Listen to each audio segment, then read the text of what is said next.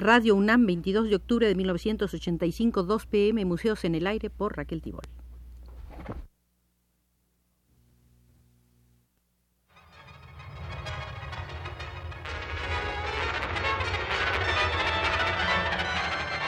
Museos en el Aire.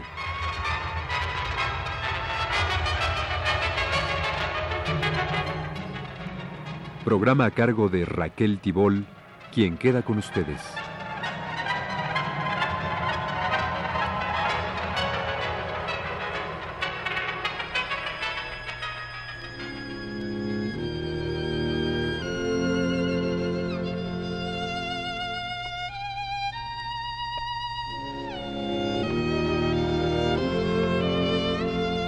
Tercera llamada, tercera para iniciar una visita más al Museo de la Danza Mexicana, donde estamos viendo las salas correspondientes a la coreógrafa Guillermina Bravo.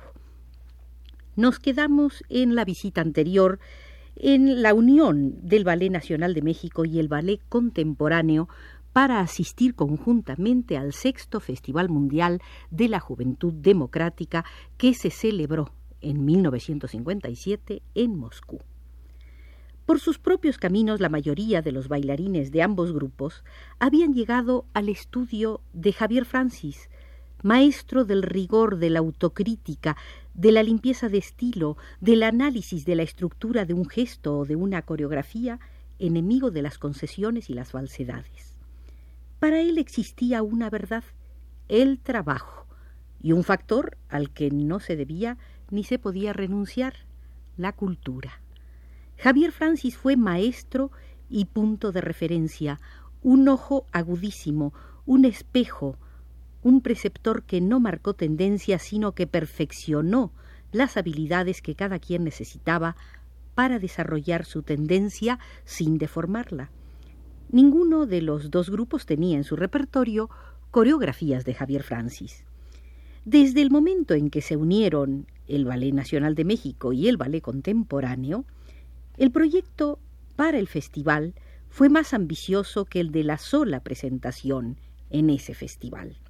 Además de Moscú, pensaron, se presentarían en París, Roma, Ámsterdam, Bruselas, Varsovia, Milán y otras ciudades. Por lo menos así fue el plan inicial. Ante el anuncio de la posible gira, el ambiente cultural en la Ciudad de México se caldeó. Se hicieron pronósticos de todo tipo. Unos aprobaban la decisión por razonable y auguraban un éxito rotundo. Otros la criticaban como absurda y destinada al fracaso. No faltaron comentarios malévolos e intrigas mezquinas. Debido a la crisis por la que atravesaba la danza en México, esa salida se antojaba indispensable. Los más entusiastas la describían como una aventura poética. Entre quienes se inscribieron para la riesgosa experiencia se contaron Elena Noriega, Alma Rosa Martínez, Guillermina Bravo, Rocío Sagaón, Rosa Reina, Beatriz Flores, Guillermina Peñalosa, Raquel Gutiérrez, Adriana Siqueiros, Graciela de Velasco, El Cicota, Aurea Turner, Valentina Castro, Eva Robledo, Gladiola Orozco, Enrique Martínez, Raúl Flores Canelo, Armando Chavarri, Rafael Buitrón, Héctor Fink, Guillermo Palomares, Carlos Gaona, John Sacmari, Rosalío Ortega, Juan Casados, Federico Castro, Héctor del Valle. Fungirían como directores de escena Dagoberto Guillomín y Mario Vázquez. Como director de orquesta Jorge DLC. El representante sería José Solé. Los acompañarían el compositor Rafael Elizondo, el pintor Mario Orozco Rivera, y los dramaturgos Sergio Magaña y Emilio Carballido. Se dijo que Josefina Lavalle y Nelly quienes estaban en Europa desde hacía varios meses, se unirían a la compañía doble.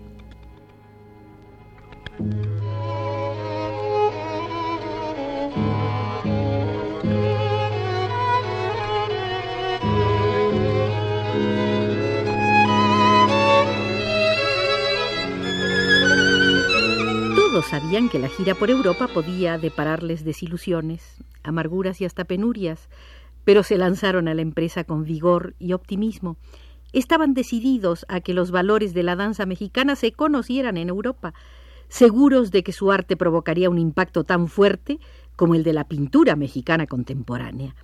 Suponían que Europa debía comprenderlos, porque ahí había surgido el primer brote de lo moderno en danza, aunque las guerras habían coartado su pleno desarrollo. Pensaban que ese viaje era parte de una necesidad colectiva de sentirse adultos como artistas. En Europa comprobarían si el contenido de sus obras tenía resonancia universal. La experiencia podía ser muy dolorosa, pero debían afrontarla. Con honestidad analizarían triunfos y fracasos.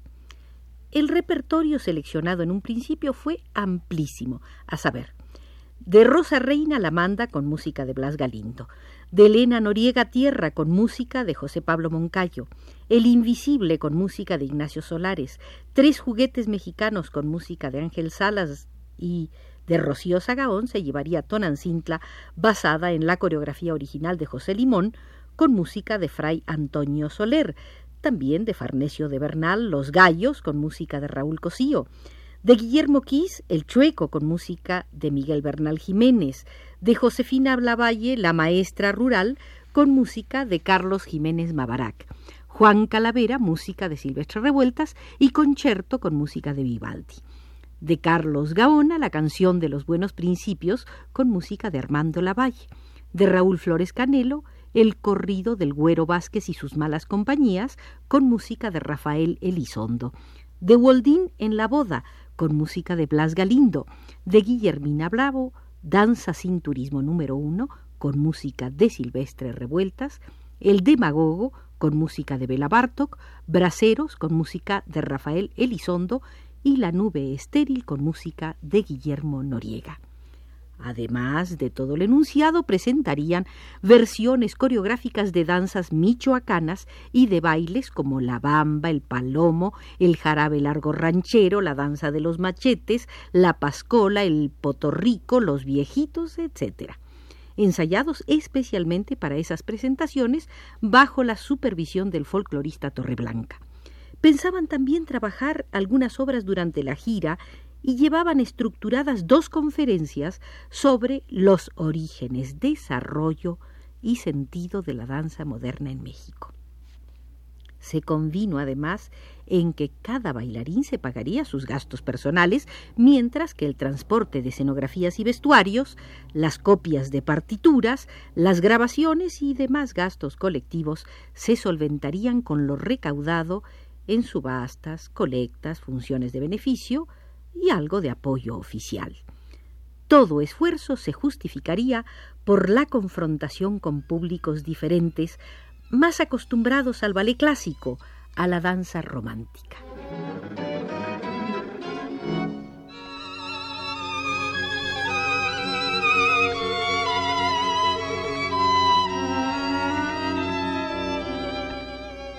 El Instituto Nacional de Bellas Artes no aprobó el proyecto y los componentes del Ballet Nacional Contemporáneo, así se denominó después de la fusión, debieron afrontar primero las amenazas y después la realidad de un cese fulminante. En vez de saludar el deseo de superación, los funcionarios de Limba hostilizaron la gira por Europa, pues alegaban que la Academia de la Danza Mexicana, con el alejamiento masivo de tantos de sus maestros, sufriría el peor de sus descalabros. Esta oposición sembró desconcierto y malogró muchos aspectos de la organización del largo viaje. En julio de 1957, concentrado ya en París, el Ballet Nacional Contemporáneo se dedicó a ensayar intensamente para las primeras presentaciones en Moscú. Los avatares, a partir de entonces, quedaron consignados en algunas cartas de Guillermina Bravo.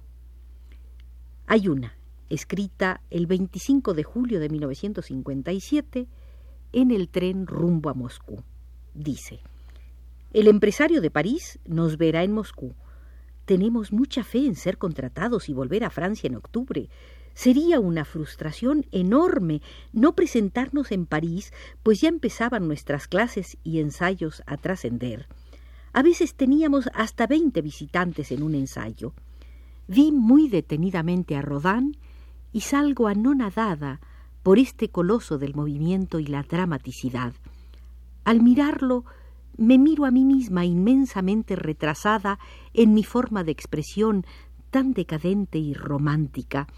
Lo que estoy haciendo hoy, Rodin lo tenía masticadísimo hace cincuenta años. En cada estación, cuando bajamos del tren, hay una multitud. La gente abre paso unos minutos para cerrarse después y envolvernos. Nos tocan, nos hablan, abrazan y besan y nos tiran flores y nos dan tarjetas y regalos. Al gritar nosotros el nombre de México, el entusiasmo siempre crece. Rusia es un país de jóvenes. Aún las ancianas campesinas, con sus mascadas colocadas a la manera antigua, se ven como radiantes jóvenes invadidas de una alegría tan de lo hondo como creo ninguno de nosotros ha podido sentir jamás. Se percibe que para ellos este paso del tren es el festival, pues no creo que nunca antes un grupo humano tan numeroso haya venido a ellos sino para matarlos. Nos agarran las manos temblando de emoción y se respira la felicidad que les traemos uniéndonos a ellos en su paz y ante sus gigantescos campos toditos sembrados. Estos seres son auténticos campesinos y sencillos ciudadanos de la Unión Soviética. Aquí miro los seres de Gogol, de Chejov, de Gorky, el pueblo bajo de Rusia, con su fuerza y su abnegación.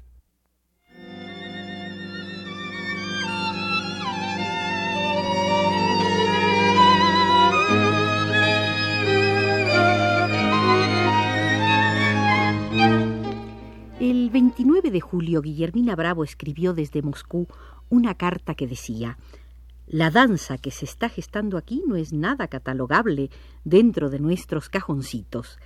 Es una danza con múltiples raíces, pero que no tiene antecedente en cuanto a su contenido. La danza que ha surgido aquí es un arte colectivo y viril al que no le bastan las dimensiones de los foros y escenarios y se expresa en grandes espacios abiertos, muy grandes, y a la vista de medio millón de espectadores. Se podría pensar que se trata de cualquier teatro de masas, pero no.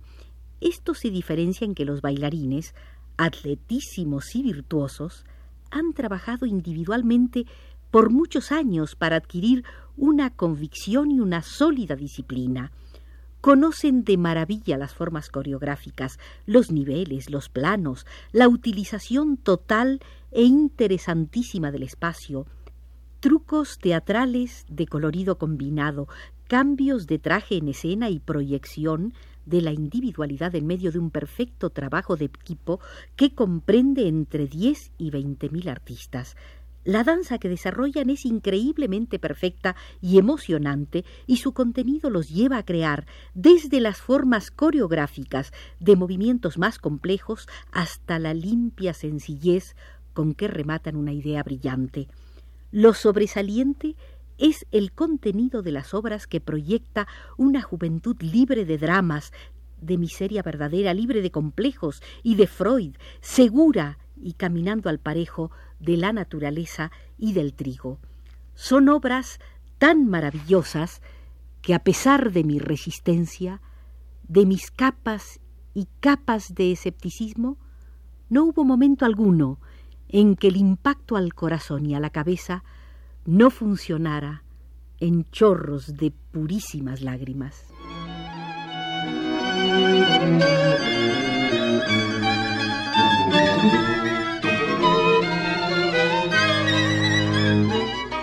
Termina así, estimados amigos, nuestra tercera visita al Museo de la Danza Contemporánea Mexicana, donde hemos visitado las salas correspondientes a la coreógrafa Guillermina Bravo. Nos acompañó desde los controles el técnico Arturo Garro.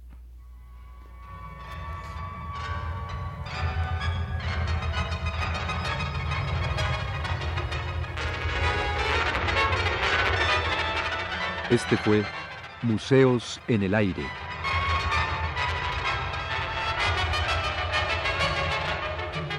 El programa de Raquel Tibol, que se transmite todos los martes a las 14 horas.